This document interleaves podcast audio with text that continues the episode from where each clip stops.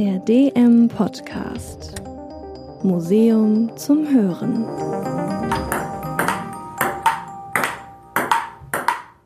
Der Ball ist immer der gleiche. Es kommt darauf an, wie er getroffen wird. Mit welcher Technik, mit wie viel Kraft. Das hat Einfluss auf seine Flugbahn, auf seine Geschwindigkeit.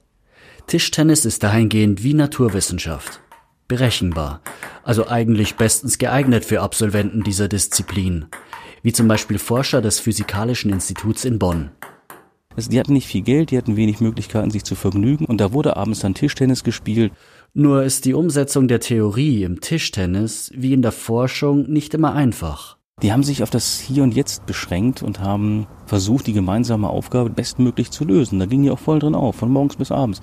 Privatleben wurde hinten angestellt. Paul kam mit seiner Frau und dem Dackel vorbei, erkundigte sich, wie es gelaufen ist, wie die Sachen sind, gab Ratschläge, munterte auf, wies auch die ein bisschen in ihre Schranken, die meinten, sich vortun zu müssen. Schmeicheleien mochte er nicht, Angeber auch nicht. Er hat sich um den Ausbau hier des Instituts gekümmert, dass, dass es jetzt alles gibt äh, ist in wesentlichen Punkten der Ira Paul zu verdanken. Das ist Ralf Burmeister.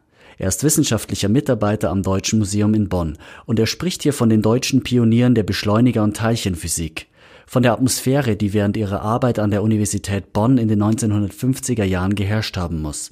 Der Paul mit Frau und Dackel, von dem Ralf Burmeister spricht, heißt mit vollständigem Namen Wolfgang Paul.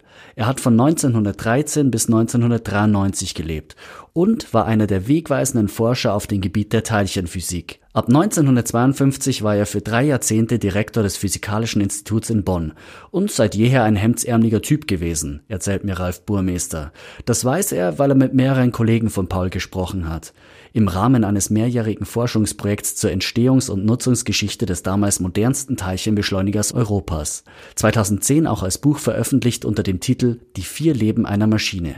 Auf Einladung von Ralf Burmeister bin ich für diese Folge nach Bonn gefahren, um mir das anzusehen, woran Paul und seine Physiker so viele Jahre gebaut haben, am Elektronensynchrotron, einem Teilchenbeschleuniger.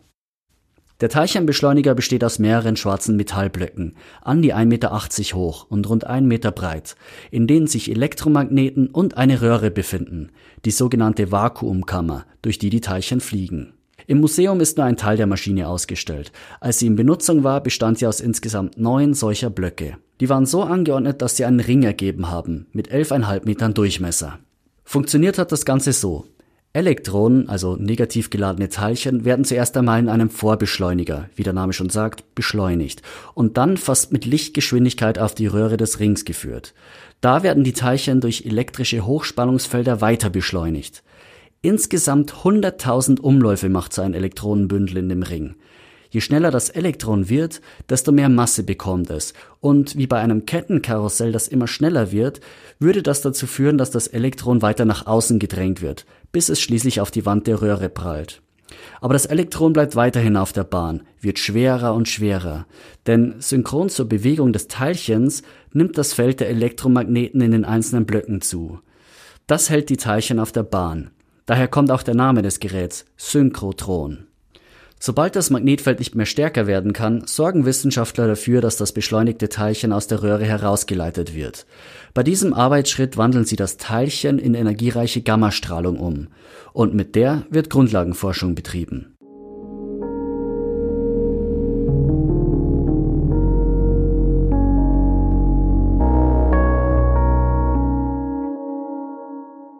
Bis das Synchrotron im Jahr 1958 tatsächlich zum ersten Mal in Betrieb ging, haben seine Erfinder sechs Jahre lang daran herumgetüftelt, geschraubt und ausprobiert. Zur größten Verwunderung ihrer Erbauer, denn das waren alles keine Fachleute und die waren tatsächlich überrascht, dass ihre Bastellösung wirklich zur Beschleunigung von Elektronen in dem gewünschten Energiebereich funktionierte. Und diese Maschine hat sich dann zu einer Art VW-Käfer äh, der Teilchenphysik entwickelt. Sie lief und lief und lief und wäre auch weitergelaufen, wenn man nicht 1984 Platz gebraucht hätte am Institut für einen neuen, größeren Beschleuniger. Da wurde sie abgebaut und die Institutsleitung kam auf die beste Idee, auf die sie kommen konnten, nämlich sie dem Deutschen Museum als Exponat anzubieten. Das erklärt, wieso die Maschine heute im Deutschen Museum in Bonn steht. Aber wie kam es dazu, dass Leute, die keine Ahnung vom Bau einer solchen Maschine hatten, das nötige Geld dafür bekamen? Zu verdanken ist das dem zupackenden und risikofreudigen Wolfgang Paul und der Neugierde eines anderen bekannten Physikers, Werner Heisenberg. Im Alter von 31 hatte Heisenberg den Nobelpreis für Physik verliehen bekommen. Er hatte die Quantenmechanik begründet, war zu der Zeit Direktor des Max-Planck-Instituts in Göttingen und Mitglied der Deutschen Forschungsgemeinschaft, einem Verein, der mit Steuergeldern Forschungsprojekte fördert. 2018 hatte die Deutsche Forschungsgemeinschaft zum Beispiel insgesamt 3,4 Milliarden Euro zur Verfügung. Und jedes Jahr gibt es Geld für Nachwuchsprojekte. Auch schon 1952. Da war eine Million D-Mark für den Nachwuchs in der Atomforschung ausgeschrieben. Da gingen so allerlei Projekte ein. Und wirklich das herausragendste, weil originellste und eigentlich auch utopischste Projekt kam vom 39-jährigen Institutsdirektor aus Bonn, Herrn Paul, der vorschlug, einen Elektronenbeschleuniger für 100 Millionen Elektronenvolt zu bauen. Das las der Herr Heisenberg. Und dann kam er auf die Idee, ihn zu fragen, warum will er eigentlich für 100 Millionen Elektronenvolt eine Maschine bauen. Das wusste der Paul auch nicht so genau. Der sagte, er hätte halt noch ein paar Bauteile aus einem alten Projekt in Göttingen und das könnte man ja zusammenbauen. Und Heisenberg sah halt diesen Elan dieses jungen Mannes, hatte aber vorher bei einer Konferenz in Amerika von einem revolutionären Konstruktionsprinzip für Teilchenbeschleuniger gehört, nämlich der sogenannten starken Fokussierung. Die sorgt dafür, dass Teilchen auf einer sehr kleinen Bahn gehalten werden können und nicht so viel rumeiern. Teilchenbeschleuniger ohne diese starke Fokussierung haben das Problem, dass sie größer gebaut werden müssen, wenn man mit hohen Energien arbeiten möchte. In Russland etwa gab es zur damaligen Zeit eine Maschine, deren Vakuumkammer einen Durchmesser von einem Meter hatte. Mit der starken Fokussierung war es also möglich, kleinere Teilchenbeschleuniger zu bauen. Das sparte Platz und kostete weniger Geld. Obwohl sich das Motivationsschreiben nicht so toll anhört, erhält Paul die Förderung von der Deutschen Forschungsgemeinschaft. Und nicht wenig, ein Zehntel des Etats, 100.000 D-Mark. Mit dem Geld machen sich die Physiker und Techniker um Wolfgang Paul daran, Ende 1952 ihr Synchrotron zu planen. Schnell gibt es Probleme. Die Leute verzweifelten ein bisschen daran, weil diese Elektronen torkeln auf der Bahn. Um das auszugleichen, muss man im Vorfeld viel berechnen. Paul holt sich Hilfe von Physiktheoretiker Helmut Steinwedel. Zusammen brüten sie über dem Problem, bis eines Tages Paul die Idee zu einem genialen Nebenprodukt des Synchrotrons zufliegt. Der Anekdote nach ist ihm das morgens beim Rasieren eingefallen und hat sich dabei sogar aus Begeisterung ein bisschen geschnitten und kam einem angebluteten Hemdkragen ins Institut und hat halt erzählt, jetzt habe ich eine tolle Idee, die müssen wir unbedingt umsetzen. Und umsetzen soll das erstmal ein Student, der an seiner Diplomarbeit sitzt.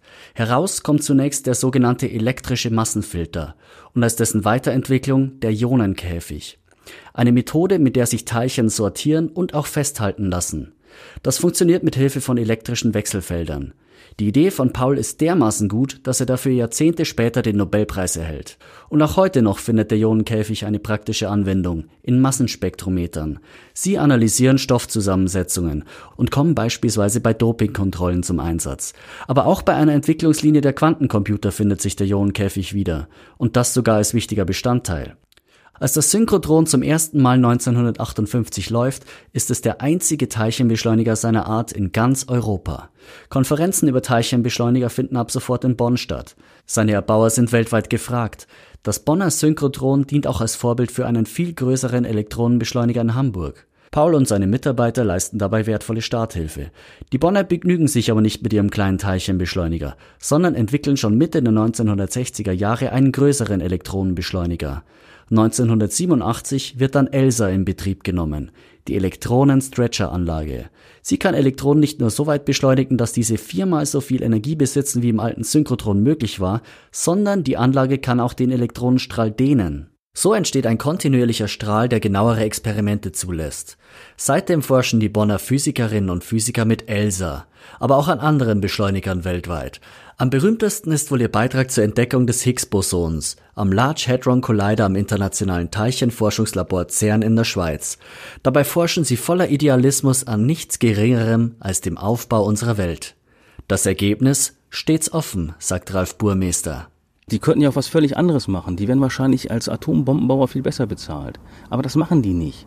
Die haben das Ethos rauszufinden, auch für die Gesellschaft und auch für sich. Worauf basiert das alles? Das ist ein Faszinosum. Wenn man ins Weltall blickt, äh, da sind so viele komische Sachen, von denen wir wenig wissen. Dunkle Materie und andere Dinge. Und da will man einfach wissen, was steckt denn einfach dahinter. Und das machen diese Leute. Und wir können teilhaben daran. Und wir, das Deutsche Museum, sind eben auch der Übersetzer dieser Sachen. Zwischen der Welt der Wissenschaften und der Welt der Besucher, wo aus einem schwarzen alten Metallblock das Tor zur frühen Teilchenphysik wird.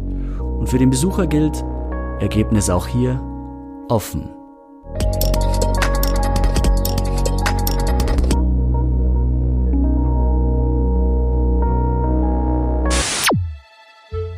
Eine Werkstatt, die die Welt veränderte, Kleidung zum Umblättern und ein poetischer Pionier. Die nächste Folge des DM-Podcasts erkundet die Bibliothek des Deutschen Museums, wo dessen Leiter Helmut Hilz zu den Anfängen seines Buchbestands zurückgeht, aber auch einen Ausblick gibt in eine mögliche Zukunft der Bücher. Das war's auch schon für diese Folge. Schreib uns gerne Bewertungen, lass uns wissen, was dir gefallen hat, was dir nicht gefallen hat und über welche Themen du gerne in Zukunft was hören möchtest. Und wenn dir der Podcast gefallen hat, dann abonnieren doch. Ich sag ciao und bis zum nächsten Mal.